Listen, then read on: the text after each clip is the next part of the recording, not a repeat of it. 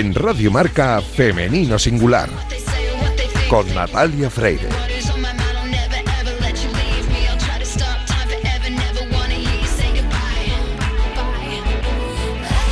Muy buenos días y bienvenidos un sábado más a este espacio de Radio Marca en el que nos empeñamos en dar visibilidad y voz a las mujeres que hacen que nuestro deporte sea cada vez más grande. Nos encanta ver triunfar a nuestros deportistas, ya sean hombres o mujeres, pero permitidnos que en la próxima media hora hablemos solo en femenino singular, que es el nombre de este programa que escucháis ahora mismo en la sintonía de Radio Marca.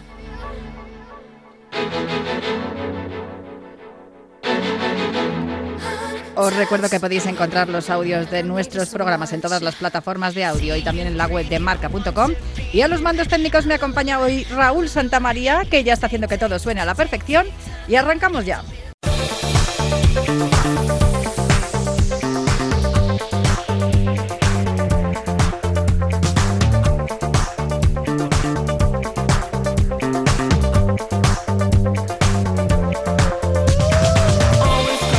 Antes de hablar con nuestra protagonista de hoy, vamos a repasar algunas de las noticias relacionadas con mujer y deporte que se han producido esta semana a nivel internacional. Empezamos hablando de atletismo estadounidense, porque según la exclusiva de IndyStar, el portal deportivo del estado de Indiana, dos años después de que Nick Johnson fuera despedido como entrenador del equipo de atletismo de la Universidad de Huntington en Indiana, tras ser condenado por un delito de engaño de identidad, salen a la luz nuevas acusaciones de varias atletas que denuncian abusos sexuales y presiones para tomar pastillas y ser inyectadas con sustancias desconocidas.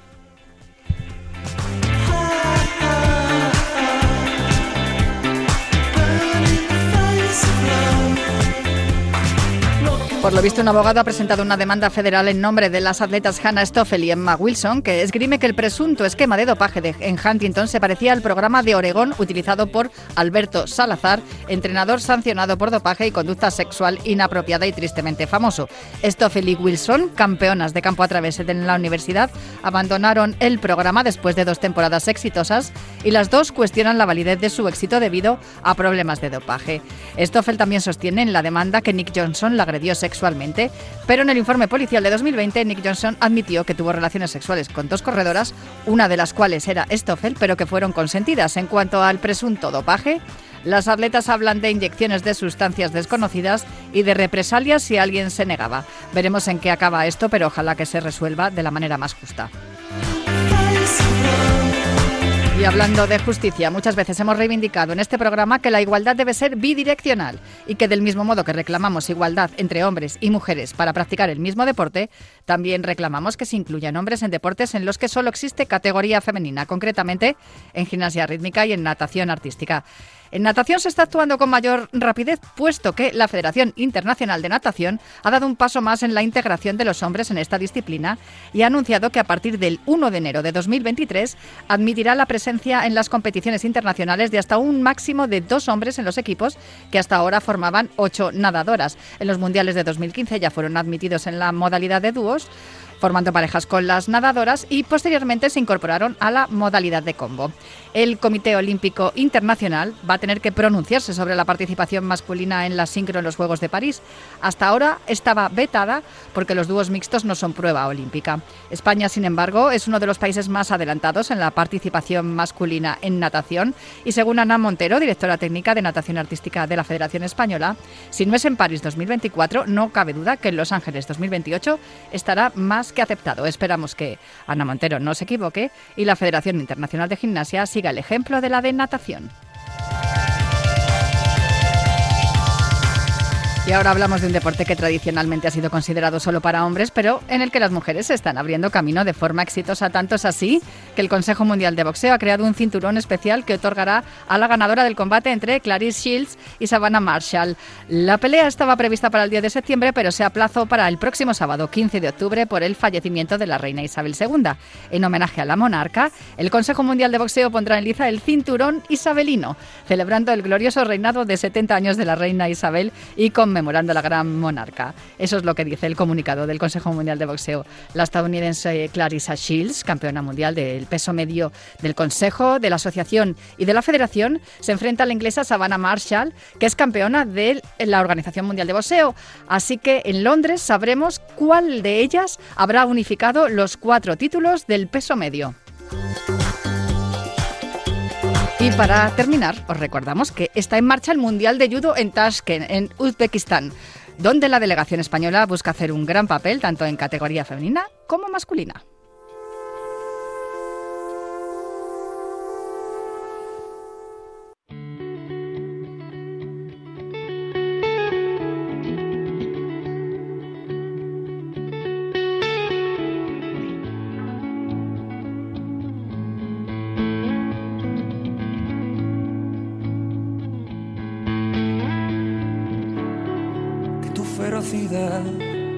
Me deje huella, que ahuyente mi maldad, que aleje bestias, que ponga en su lugar pura inocencia, la que hoy cubre tu cuerpo sin darte cuenta, que hable sin pensar. De fondo está sonando Pequeña Gran Revolución de Izal, porque tengo entendido, si no estoy mal informada, que seguro que no, que es una de las canciones favoritas de nuestra protagonista de hoy. Tiene un mérito impresionante nuestra protagonista de hoy porque es una de las pocas mujeres entrenadoras en los banquillos de cualquier deporte. ¿no? En, este, en este caso estamos hablando de baloncesto. Son poquísimas las que hay en los banquillos de baloncesto, pero es que ella además es segunda entrenadora de un equipo de, que está en la Leporo. Entonces es importante el papel que hace, sobre todo porque está creando un precedente, ¿no? El tener ahí a, una mujer en, ese banquillo en una liga tan importante, yo creo que es, eh, de destacar. Estoy hablando de Iria Usía, ella es de Santiago de, Compostela. El día 27 de octubre cumplirá 40 añitos, pero eh, tiene un currículum impresionante porque mm, además de ser doctora en ciencias del deporte, tiene una experiencia a todos los niveles en el baloncesto nacional porque ha sido asistente en el Básquet Coruña, en Cambados, en Culleredo y también internacional porque ha sido ayudante en el ETB Mineses en, en, Alemania y también la entrenadora principal de los Rockets Gotha también en Alemania. Ahora, como digo, está de segunda entrenadora en el Club Orense Baloncesto y ya nos está escuchando. Muy buena, Siria, ¿cómo estás? Hola. Oye, esta canción, ¿es verdad que te gusta mucho? Sí, sí, me gusta, bueno, me gusta eh, la música indie, pop, español, pero bueno, está también por, por el mensaje, ¿no? Que yo creo que es muy, bueno, muy motivante también. Pequeña gran revolución. Yo creo que eso lo haces tú bastante a menudo. Porque yo te veo en redes sociales muy reivindicativa con el papel de la mujer en la sociedad en general y el movimiento se demuestra andando y es por eso por lo que posiblemente tú desde pequeñita tuviste claro que te gustaba una cosa y por muy difícil que pareciera fuiste a por ella y oye que lo has conseguido. Pues sí, un poco como dice la canción, ¿no? Un poco de, con parte de inocencia y sin pensar en las consecuencias, ¿no? Pues eso, de ir por un camino que a lo mejor no estaba abierto. El recorrido que has tenido en, en, los banquillos, también has sido jugadora de baloncesto, pero el recorrido que has tenido en los banquillos seguramente que te ha hecho aprender muchísimo, pero es verdad que ahora estás asentada desde hace algún tiempo en el Club Orense Baloncesto, en el Club Covista. Llegaste al, al banquillo en, en agosto de 2021 como segunda Armando Gómez Después, cuando Armando dejó de ser entrenador, te ocupaste tú de dirigir al equipo hasta que llegó el, actual entrenador, Guillermo Arenas. No sé cómo fueron aquellos días. ¿Mucha responsabilidad? Bueno, pues unos días, la verdad, de muchos cambios, ¿no? Y que, bueno, simplemente yo como entrenador ayudante, pues tengo que estar para, bueno, para cubrir ese puesto también cuando el equipo lo necesite y bueno, como tampoco me era nuevo, porque en Alemania, como tú dijiste, fui entrenadora principal con, un equipo bueno de, Regional Liga, ¿no? Que es la cuarta división allí, está un poco por encima de la cuarta división española, o sea, está entre la EVA y la Plata, entonces, bueno, pues nada, simplemente pues hacer que el equipo siguiese trabajando y que, bueno, ese cambio nos afectase lo mínimo. En Alemania, además, te pilló entrenando en pleno confinamiento, ¿no? Pues sí, me cogió el COVID allí y, y bueno, igual por eso estoy de vuelta. Nunca sabes. No, porque muchas, yo tengo entendido también que tienes una furgoneta, que te compraste una furgoneta y te gusta rodar por ahí por el mundo y que eres un culo de mal asiento, por decirlo de una manera, de una manera coloquial, y que siempre que puedes eh, coges la furgoneta y tiras millas, como se dice vulgarmente. Pues sí, la verdad es que era ahí un, una pasión, ¿no? Y bueno, pues tuve oportunidad de comprarme ahí pues una furgoneta y, y, pues la verdad la disfruto mucho, ¿no? Aunque durante la temporada no tengo mucho tiempo, pero pero bueno, se, se disfruta, se disfruta en verano también. Y eso también te proporciona la posibilidad de poner, ¿no? De, en, en perspectiva lo que tienes, ¿no? Lo que nos estabas diciendo, que a lo mejor por eso volviste a, a tu tierra, a Galicia, para seguir ejerciendo la, la, profesión que te emociona, que es la de dirigir los banquillos de, de, baloncesto. Sí, bueno, cuando estaba en Alemania yo tenía allí mi furgoneta que me la llevé, ¿no? Y la verdad que fue, eh, claro, cuando vino el COVID y todo, tenía muchos problemas la gente para poder volver y bueno, a mí me dio ahí mucha seguridad tener la furgo y poderme volver y, y, bueno, tenía allí una oferta para, para seguir y justo estábamos hablándolo de eso, de renovar un año más, pero bueno, vino COVID y entonces lo paramos y bueno, y me volví a Galicia y como surgieron aquí otras oportunidades, pues ya me quedé. La oportunidad de entrenar en el Club Orense Baloncesto, primero con Armando Gómez y ahora con Guillermo Arenas, me imagino que también eh, no te lo pensaste mucho, ¿no? Porque estabais en, en, un momento en el que el objetivo era el, el ascenso, se había perdido la, la categoría y, seguramente que era un desafío y, y también un, una posibilidad de demostrar lo que tú podías hacer, ¿verdad? Como, como técnico. Sí, la verdad es que, claro, yo había estado entrenando, de entrenador ayudante en Coruña, en Leporo y, bueno, Orense es un, es un equipo que estuvo en Leporo no muchos años, que justo acaba de descender y bueno, con un proyecto para ascender y volver a Leporo y me apetecía mucho, ¿no? Me apetecía mucho pues pues estar y, y de vuelta a la Leboro. Era el objetivo que tenías la temporada pasada, lo habéis conseguido, pero sin embargo, el, el, Club Orense Baloncesto es un club humilde, casi familiar. Sé que mmm, todos los que los que eh, eh, integráis el, el, club, ¿no? La parte del organigrama eh, de, del club, aparte de los de los jugadores, hacéis un poco de todos. Sé por Alejandro Tinoco, vuestro jefe de prensa, que hacéis un poco todos de todo. Es un club casi familiar, ¿no? De, de, de eso que, que al final parece una, una empresa familiar, ¿no? Hombre, yo creo que al final, ¿sabes? Se consiguen cosas grandes no porque haya mucha gente, sino que porque la gente que haya esté remando por el mismo objetivo. Y, y bueno, eso es lo que me encontré al llegar aquí. Y la verdad que yo en otros clubs no sí que hacía muchas cosas y aquí tengo la suerte de que no, cuando fiché me hicieron primer equipo y la verdad me puedo centrar más. Sí que es verdad que después, claro, todos nos ayudamos, pero pero bueno la verdad me estoy muy a gusto muy a gusto eso por un lado por el ambiente familiar y por poder estar bien centrada en mi trabajo aunque claro colaborando siempre con el club claro. Una familia muy grande porque habéis superado el millar de abonados ya hace poco no bueno pues ahí están ahí están. No para no para de entrar gente en la oficina a renovar carnets a hacerse socio y da gusto sin embargo, tú te lo tomas como si fuera un equipo de la NBA, por decirlo de algún modo, porque sigues formándote para mejorar. Creo que tienes un ciclo de grado superior, también tienes un doctorado, ¿no? Tienes, tienes hecha una tesis sobre baloncesto. Eh, esto es deporte y, sin embargo, los técnicos no paráis de estudiar. Hombre, el baloncesto es un deporte que, que está en constante evolución, entonces ya simplemente eso pues no te deja, ¿no?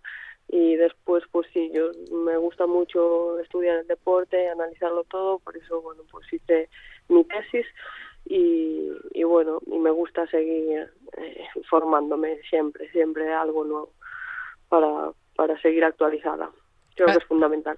hay un libro que creo que es un poco tu biblia no ataques y defensas múltiples de Dean Smith Pues sí, pues la verdad yo estudié en Coruña, pero fui un año a hacer eh, la carrera Granada, ¿no? Y allí hice el alto rendimiento en baloncesto. Y Daniel Pintor, que era el profesor, pues nos, nos habló mucho del libro, ¿no? Y bueno, pues la verdad es que sí que es un libro que está descatalogado, que es difícil conseguirlo, muy, muy, o sea, que imposible. Y, pero, pero, pero sí, sí que es, ahí está en mi estantería. Tengo que preguntarte por eh, tu condición de mujer. Estamos viendo en esta temporada, lo vimos también eh, la temporada pasada, a Becky Hammond, que se ha convertido en todo un referente, ¿no? Desde que en aquel momento, cuando empezó como asistente de Greg Popovich y tuvo, tuvo que hacerse cargo de, del equipo de, los Spurs en, en, diciembre, después de que expulsaran a Greg Popovich y se convirtió en la primera mujer en entrenar en un partido, en ser la entrenadora, ¿no? En un partido de la NBA. ¿Tú ves que eso sea factible también? también aquí en, en la ACB o en la Leporo, que bueno, eso te puede ocurrir a ti en cualquier momento, ¿no? También podría pasar. Bueno, podría pasar, pero yo espero que nos vayan las cosas bien y que estemos todo el grupo trabajando juntos para conseguir nuestro objetivo, ¿no? Para mí eso no es no es mi objetivo personal o no tengo tampoco ansias que, que me empujen por ahí, ¿no?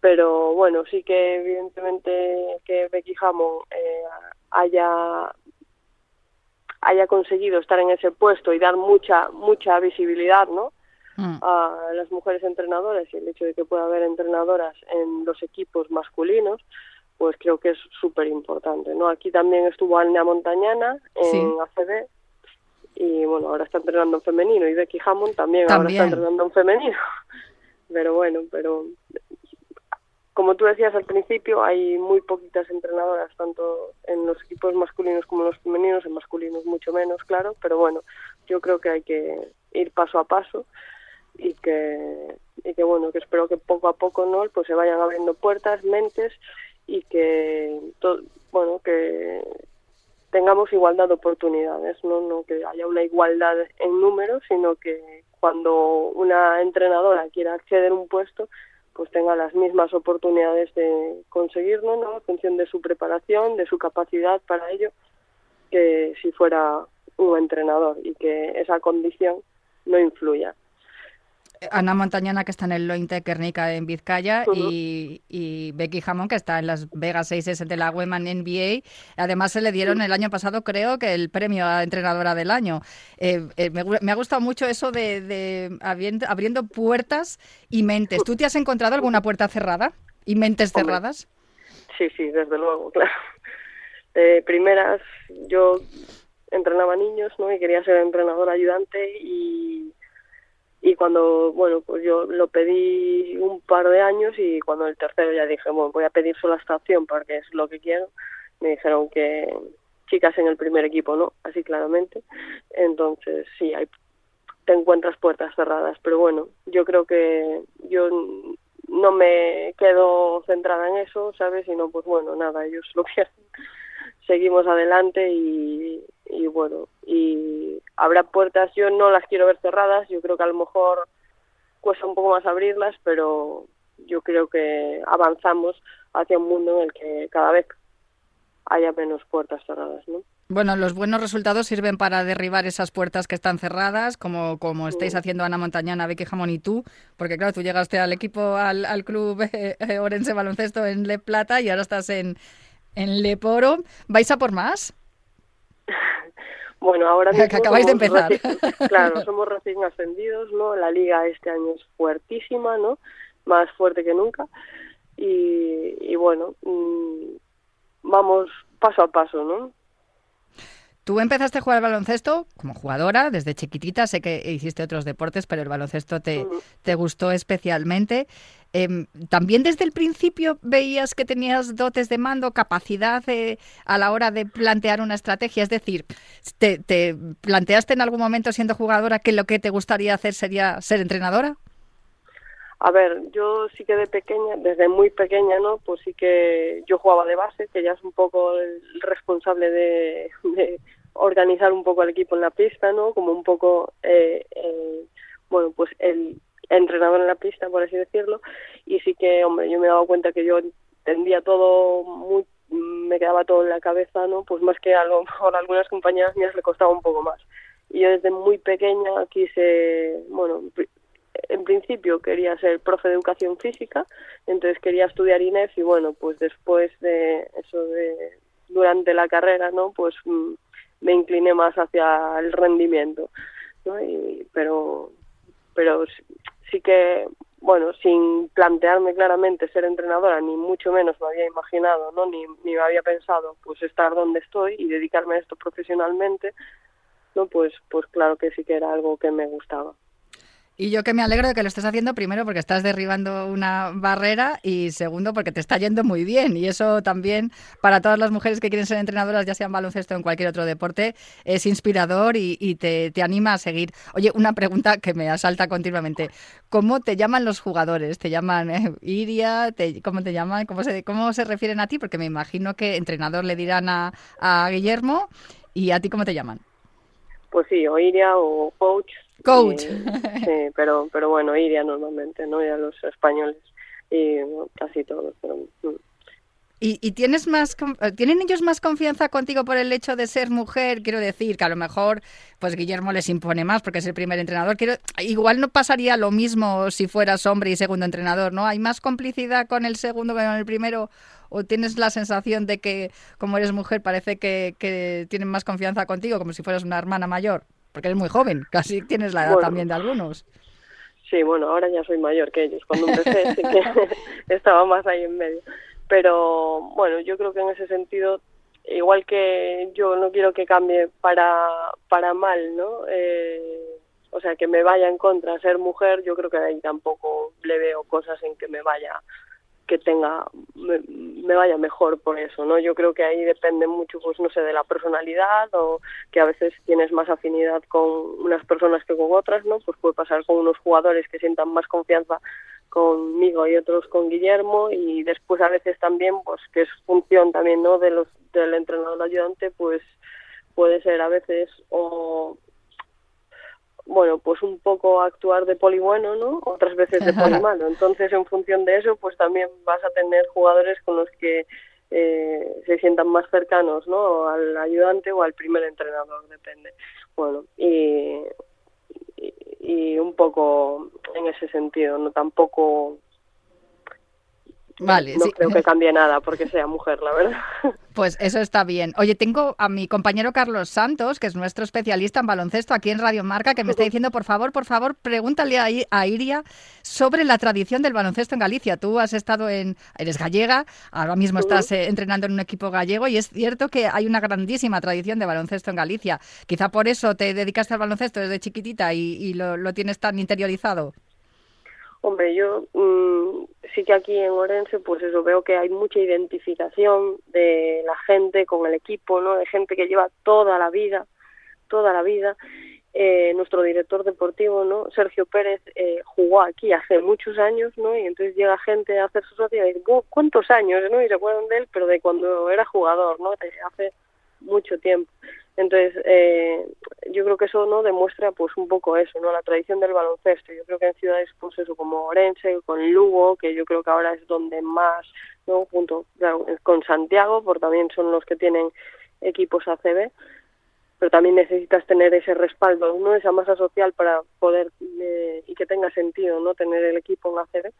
Eh, pues sí que hay mucha tradición, ¿no? Antes también en Ferrol, que, bueno, ahora se perdió bastante, pero bueno, yo la verdad que sí que hay, claro, yo que crecí en Santiago, pues sí que había mucho baloncesto y yo sí que, ¿sabes? sin tener ideas claras, no o sea, ninguna imagen nítida, ¿no? Pero sí que recuerdo, pues eso, de pequeña, pues ir a ver jugar al, al primer equipo y bueno, y, no, sin duda. claro que todo influye, ¿no? Porque yo creo que, claro, todos practicamos deportes, ¿no?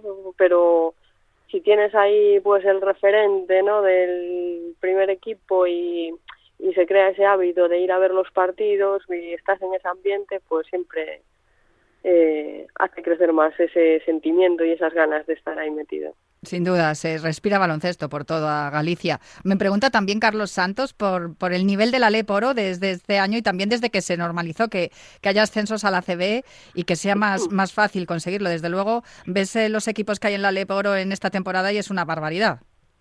Sí, yo creo que este año la Leporo es más fuerte que, bueno, no sé si decirte que nunca, pero bueno, a lo mejor sí. Y desde luego que, que eso, que hubiera ascensos hizo que todo cambiase, ¿no? Porque hubo ahí durante muchos años, bueno, hubo varios años seguidos en los que los equipos que conseguían el ascenso en las pistas, ¿no? Total no conseguían ascender, entonces eso para los patrocinadores y para las empresas, poner dinero hmm. en jugar por un ascenso que al final no se materializa, ¿no? Pues evidentemente echa echa muchos mucha mucha gente atrás, ¿no? Claro, porque dices, ¿para qué voy a esforzarme por conseguir un objetivo si luego no voy a poder cumplirlo porque tengo que, que tener un, un, un, respaldo económico, ¿no? Que no que, al que no llegamos. Que era inviable en aquel momento conseguir unas condiciones inviables. De hecho, Orense eh, consiguió un ascenso a CB, pero que no pudieron materializar. Y hay mucha gente ¿no? que era seguidora del equipo de toda la vida y que bueno que eso le hizo pues desvincularse un poco que queremos intentar que vuelvan no que vuelvan y ilusionarlos de nuevo. Pero pero sí que desde luego que desde que se empezó a ver ascensos a CB el dinero que se movió en la liga mm, fue mayor y, y, bueno el nivel de la liga subió mucho, ¿no? Este año con, con estudiantes que ya estaba el año pasado, con Andorra, Burgos que descendieron y otros equipos que llevan muchos años en, la liga y haciendo un muy buen papel y peleando por, ascender, como por ejemplo Palencia, Coruña lleva también los últimos años con un presupuesto muy alto, pues hace que, que, que la liga tenga un nivel muy muy alto, la verdad. Sin duda, has comentado que, que Lourense se ha quedado varias veces ¿no? a las puertas del ascenso de la CB. Ese proyecto en el que estás trabajando tú ahora, que dirige Guillermo Arenas y del, del cual tú eres la segunda entrenadora, ¿crees que tiene está, está pensado o lo habéis pensado para, para poder eh, materializar finalmente ese ascenso que tanto lleváis buscando estos últimos años? Pues, hombre, de ahora de momento somos recién ascendidos y tenemos que ser realistas, ¿no? Estamos en una liga que es muy, muy fuerte, pero, pero bueno, evidentemente nuestro objetivo es competir todos los partidos, intentar llegar al mejor nivel, ¿no? Al que podamos jugar para, para eso, para competir y sin cerrarnos puertas. Hay que ser realistas, ¿no? Y el ascenso es muy, muy, muy complicado, pero bueno, mm, hay que jugar los partidos. Pues con eso me quedo. Iria Uxía, segunda entrenadora del Club Ourense Baloncesto, muchísimas gracias por acompañarme hoy aquí en Femenino Singular de Radio Marca, una de las pocas entrenadoras que tenemos en los banquillos de baloncesto aquí en España. Ojalá que haya muchas eh, niñas escuchándote y, muchas muchas jóvenes también escuchándote, escuchando esta entrevista, inspirándose en tu en tu ejemplo para que cada vez sean más las mujeres que entrenan a hombres o equipos de mujeres. Me da igual. El caso es que cada vez veamos más mujeres ocupando los puestos de entrenador, porque yo creo que eso es lo que nos va a certificar que la igualdad en la sociedad y es, es, evidente o es, es real y que se han derribado, como me has dicho antes, puertas y se han abierto puertas y mentes, que, que me ha encantado esa expresión, Iria. Un abrazo muy fuerte. Muchas gracias a vosotros por dar visibilidad, ¿no? Porque creo que también es un punto muy importante para conseguir esos objetivos. Desde luego que sí, como dice mi compañera Paloma del Río, si no lo contamos no existe, así que por eso lo estamos contando y además le agradezco a Xavier San Martín, que trabaja ahí en el, en el Correo Gallego, que fue el que me sugirió que, que, hablara contigo. Me dijo, tienes que entrevistar a Iria Usía. Y le dije, pues adelante, claro que sí. También muchas gracias a mi compañero Carlos Santos, que, que ha estado muy atento en sabiendo que te iba a entrevistar, mandándome las, las preguntas y sobre todo a ti, Iria, que vaya todo muy bien. Y a ver si cuando acabe la temporada te puedo volver a llamar para que me digas que, oye, objetivo cumplido. Ojalá que sea así. Muchas gracias, cuando quieras. Pues eh, aquí acabamos hoy Femenino Singular. Ha sido todo un placer escuchar y aprender con Iria Usía y, y, animar a todas las, las mujeres que quieran ser entrenadoras, que se puede. El ejemplo lo tenéis ahí y, aquí seguiremos contando todas estas historias en Femenino Singular. Yo os dejo ahora con una jornada de deporte súper emocionante con todos mis compañeros de Radio Marca, pero prometo volver el próximo sábado para hablar aquí de mujer y deporte en Femenino Singular.